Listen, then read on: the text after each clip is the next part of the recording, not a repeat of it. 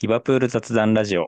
この番組はイングランドの名門フットボールクラブリバプール FC についてゆるく語っていく番組です。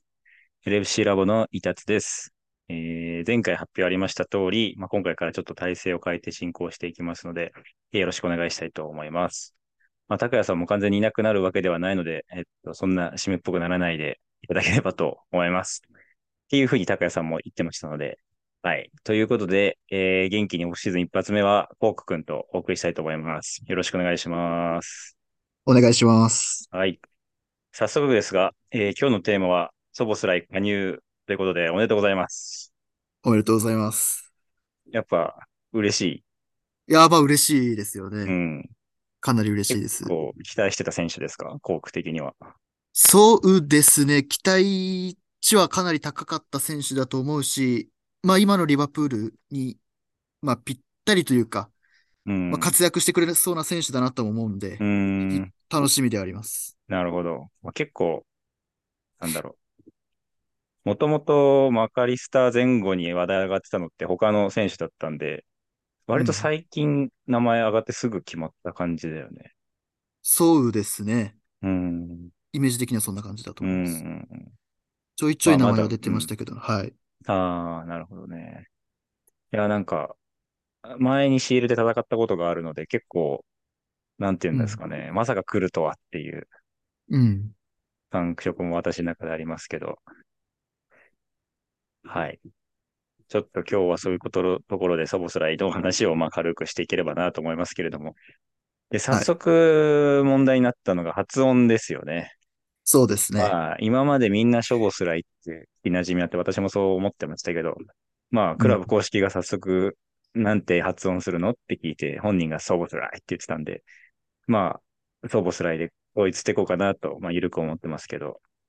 そうですね。がっつりそうでしたね。自分もショボスライだったんで、記事も書で書いちゃってたんですけど、はいはいはい。ちょっと、そうですちょ、ねちょっとだるくて、あの、まだ、あの、ストーリー全部変えてないんですけど、言ってこれ、ショボスライ何回書いてるかわかんないんで、あの、記事の方で。まあそうね。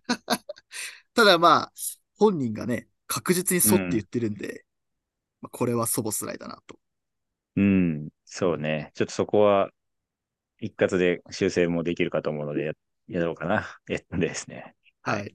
というところで、えーっと、今触れてくれた通り、早速、コーク君がラボの記事で、えー、プレイスタイル、プロフィール解説っていうところをしてくれているので、まあ、それも触れつつ、で、概要欄にもこのリンクを貼っておきますけれども、そちらも合わせてみてもらえればと思いますが、えーっと、どっから触れていこうかなっていうところなんですけど、まあ、彼のキャリアを見たときに、うん、すごいエリートだなって僕思ったんですよね。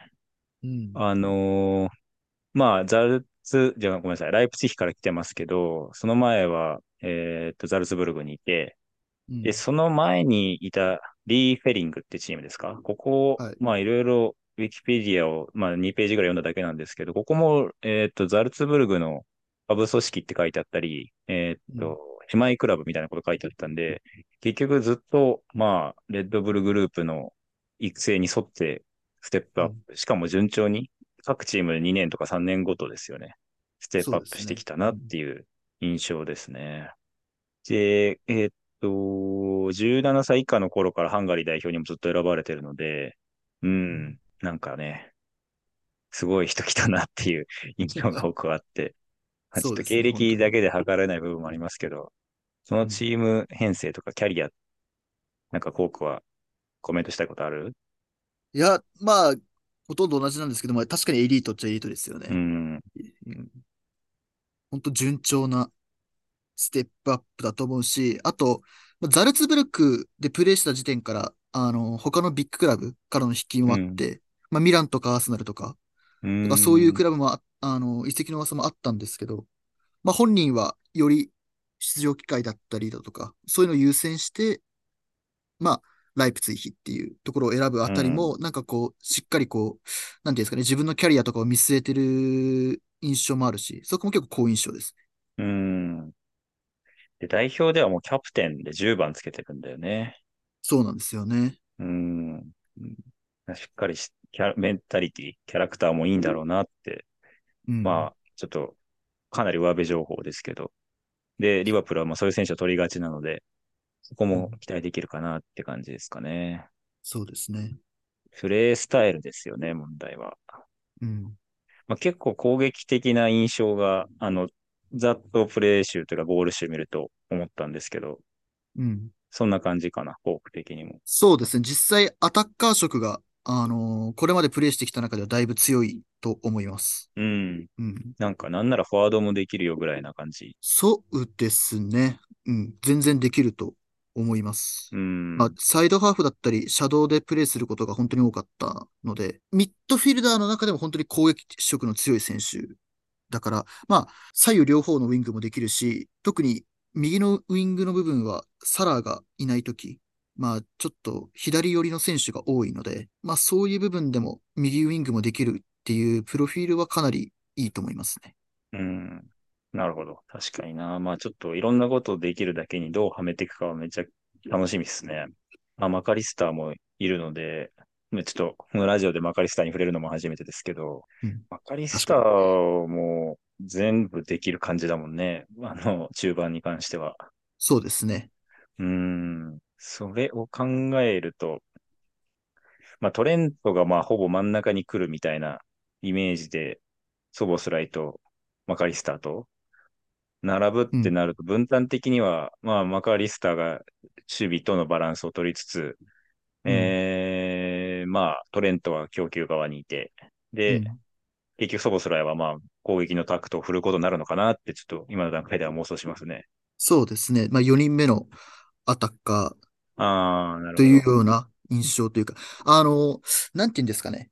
まあ、だいぶやれることの幅は増えてますけど、あの、クロップが監督になったばかりの頃って、インサイドハーフのコンビが、右がララーナで、左がワイナルドゥムだったじゃないですか。ああ、その時の役割分担にちょっと似てる感じになるのかなっていう気はしてますね。ワイナルドゥムがやってたことをマクアリスターが、で、さらにもっとこう、攻撃色強くというか、そこにクリエイティビティだったりがあったり、で、ララーナがやっていた、その、まあ、4人目のアタッカーっていうような部分のこの役割も、をシャボスライがやり、ソボスライがやりつつ、まあ、なんていうんですかね、そこにこうフィジカルだったり、そういう部分もこうプラスしていくみたいな感じで、なんか個人的には、あの時のリバプールのインサイドハーフのコンビをちょっとアップデートできればなって思ってます、ね。まあ確かに。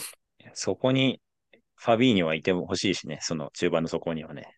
そうですね、はい。なるほどな。いや、なんか、ブンデスリーガの全ゴールアシスト集みたいなのを、ブンデスリーガ公式がまとめている動画が YouTube にあったんだけど、はい。まあ、結構、なんて言うんだろう。パワー系のミドル、すんごいの決めてるし、うん。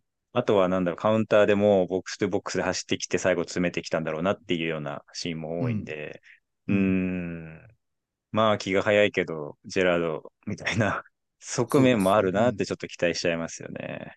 そうですね。本人は、あの、リバプールの公式のインタビューで自分はこう、ボックス2ボックスのあプレイヤー。あ、はいはいはみたい。いなことを言ってるんで、まあ、だいぶ運動量もあるし、うん。ボディフレームもすごくいいし、で、とにかくキックが本当に強烈なんで、うん。うん。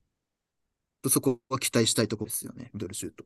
いや、すごいっすよね。ちょっとみんな見てもらいたいんですけど、なんか、いや本当もないに。距離から決めてるのとか、弾道がやばいのとか、まあ、なんか、守備側がちょっとイレギュラーで、みたいなの見過ごして、あの、チャンピオンズリーグのチアゴのみたいな決めてるのもありましたよね。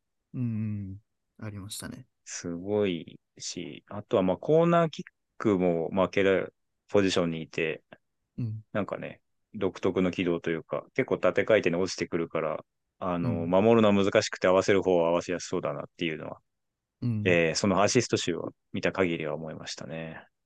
まあなんで、トレントがいる中、マカリスターもそれできるし、なんかいきなり、あの、なんだろう、セットプレーの選択肢増えたなって感じそうですね。本当に。う。うんんフリーキックどうすんだろうね。本当どうするんですかね？なんかもう喧嘩が起きるんじゃないかって。アーノルドよりうまいと思います、全然。おー、マジ。はい。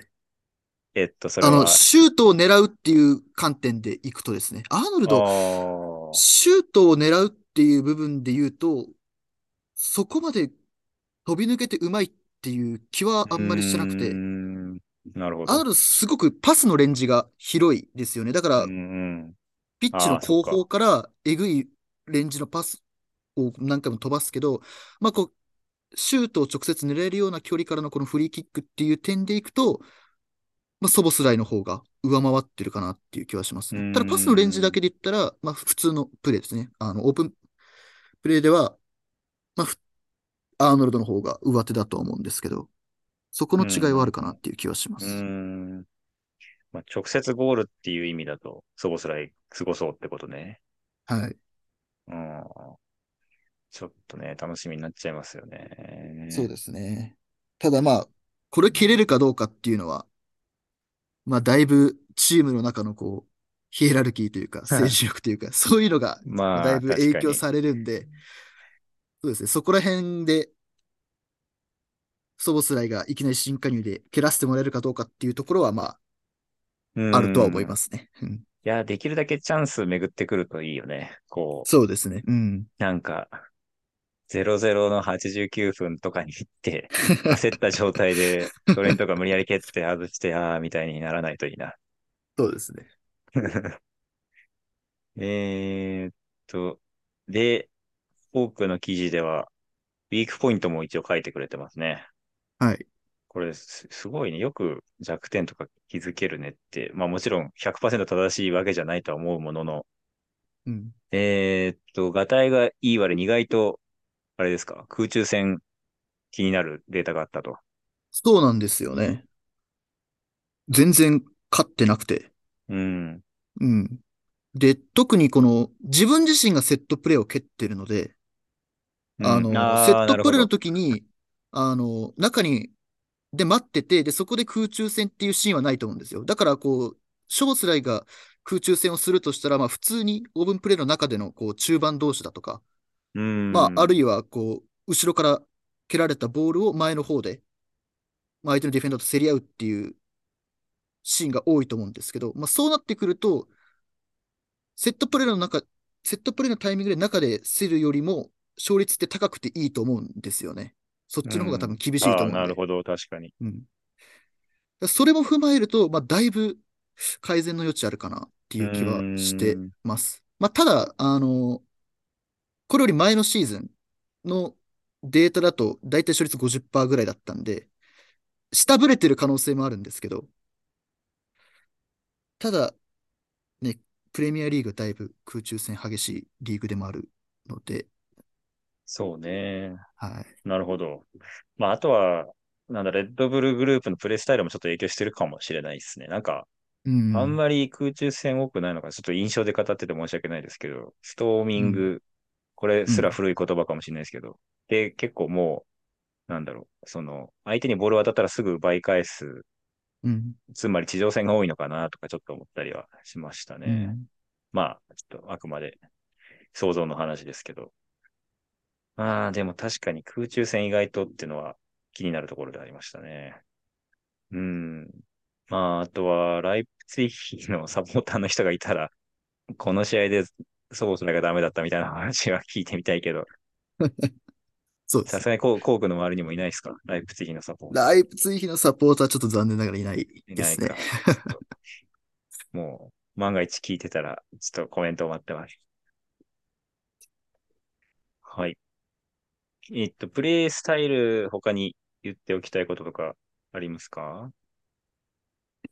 そうですね。やっぱプレイスタイルというよりかは、まあ、そのプレイエリア的な話になっちゃうんですけど、あーはいはいはいまあ、あのーさっきもちょっと話してましたけど、もともとアタッカー色が強くて、で、プレイ、あの、起用されてたポジションもサイドハーフだったり、シャドウっていうところで、まあ、フォワード的な扱いをしてる人も、まあ、少なくないと思うんですね。なんで、こう、インサイドハーフで使うのかどうかとか、まあ、そもそもインサイドハーフとして使えるのかどうかみたいなことを思ってる人も多いと思うんですけど、個人的には全然問題なくインサイドハーフやれると思います。うーん。だから、まあ、それこそ、ねチェンバレンとかの例もありますし、彼もほとんど中盤起用がなくて、そもそも中盤やりたくてリバプールに来て、で、まあ、怪我する前は結構インサイドハーフでも活躍してたし、なんで、ショボスライも全然インサイドハーフとしてやれると思うし、あと、おそらくマクアリスターが左に入って、ソースライがえー右に入ると思うんですけど、特に右のインサイドハーフは、サラだったりアーノルドとの兼ね合いから、大外のレーンに流れることが多いです。で、そういう時に、やっぱりこう、ソボスライが今までこうやってきたこのサイドでのこう経験っていうのも生きてくると思うんで、まあむしろ、こういう選手の方が、リバプールの右インサイドハーフには適してるんじゃないかなとすら思うので、うんまあ問題ないんじゃないかなとは思いますね。なんだろう、一般的なインサイドハーフのイメージじゃないかもしれないけど、走力があったり、うんク、ロスが上げれたりっていうところね。そうですね。うーん、なるほどね。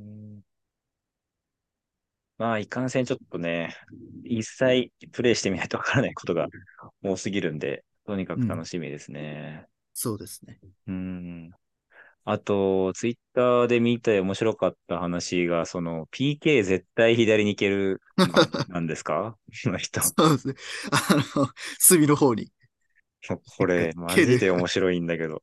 いや、なんか、もう、カタールワールドカップでいろんなトピックがあって、その一つ PK だったと思うんだけど、はい。ね、で、PK もいろんな、こう、心理戦があって、まあ、もちろんカタールワールドカップの前からリバプールだと、あのーリーグカップと FA カップの決勝の話とか、ね、うん。あの、チームにプレッシャー与えないために、みんなの前で順番決めないとか、はい。いろいろあって、まあ日本代表も悔しい思いをしたりして、で、ブラジルまで PK で負けちゃったりして、まあ PK 奥が深いなって思ってたこの、まあ半年ちょいだったんだけど、絶対同じ方向に行ける人が 出てくるとは思わなかったですね。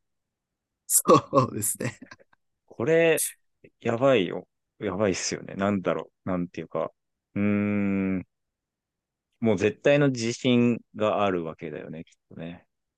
うん。でも逆に言うと、はい。うん。その、なんだろう、もうやることは決まってるからそこにだけ集中できるなっていうのもあるよね。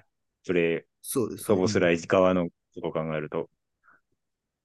だからもう絶対にそこに蹴れる自信があるし、そこに蹴ったら自分は外さないっていうね。自信もあるっていうところで、うんうんいや、早く見たいっすね。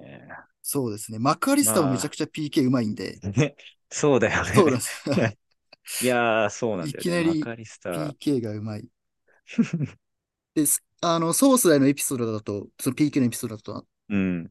PSG との試合で、まあ、う PK んもらった時に、ネイマールが、まあ、駆け引きであ、ソボスあ、ライに、はいはいはい。はい、あの、本当に決められるのかみたいなうこと言って、ん。まあ、絶対に決めるって言って、うんでうんうんドンナルンマ相手に、まあ、いつも通り、左の隅に決めて、うんうん やっぱ、そこら辺も強い。やばいっすね。やばいですやっぱよね。メンタル強い人だね、やっぱり、この人も。いやー、ちょっとね、PK さも、うん、回ってくんのかって話。あ、でも、そっか、安定のミルナーがいなくなっちゃったから、そこも再編成行われそうだね。そうですね。うん。なるほど。ちょっと小ネタ系に話を移しますかね。はい。えーっと、いつも通り、コーク君の選手紹介は名前の語源とかも書いてくれてるんですけど、はい。その、このドミニクっていうのが、まあ、いろいろラテン語の話とか、えーっと、結構支配者層が乗ってたみたいな話が面白いんだけど、日曜日に生まれた子供に預けることが多かったってすごいっすね。こんな情報があるんだ。みたいですね。うーん。それはもう、えー、なんだろう、ラテンのエリアで。ですね。まあ、そもそうも、この名前を、が多いのが、まあ、東欧系とか、そっちの方向に多いんですけど、やっぱり、あの、由来が主だったり神だったり、まあ、あとは一番有名なのが、カトリック教徒のその聖ドミニコっていう人だったりで、やっぱ日曜日っていうのは、やっぱそこら辺から、そこら辺とリンクしてるのかなっていう気うは。しますね。うん。なるほど。ちょっと話の腰を折っても申し訳ないんだけど、に、はい彼の生年月日の2000年10月25日何曜日か調べたら、はい。水曜日でした。まあ、まあ、あくまで多いっていうことで。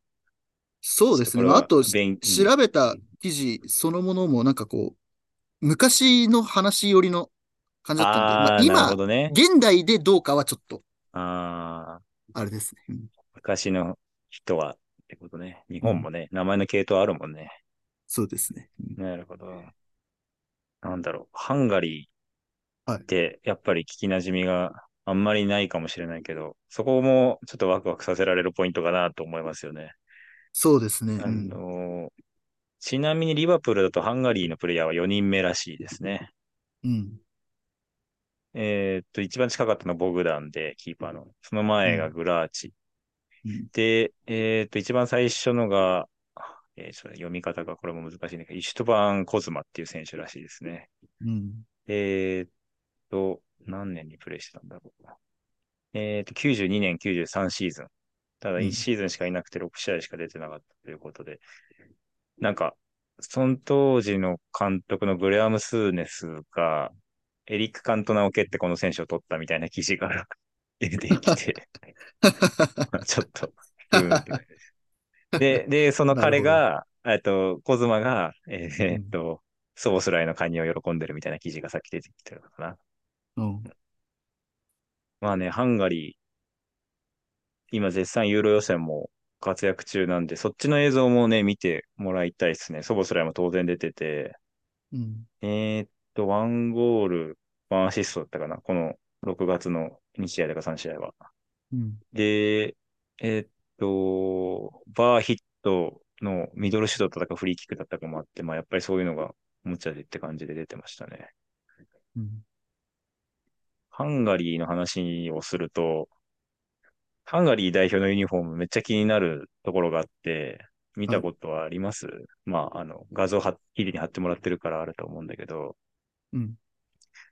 この、クレストみたいなのが2つついてるんだよね。うん。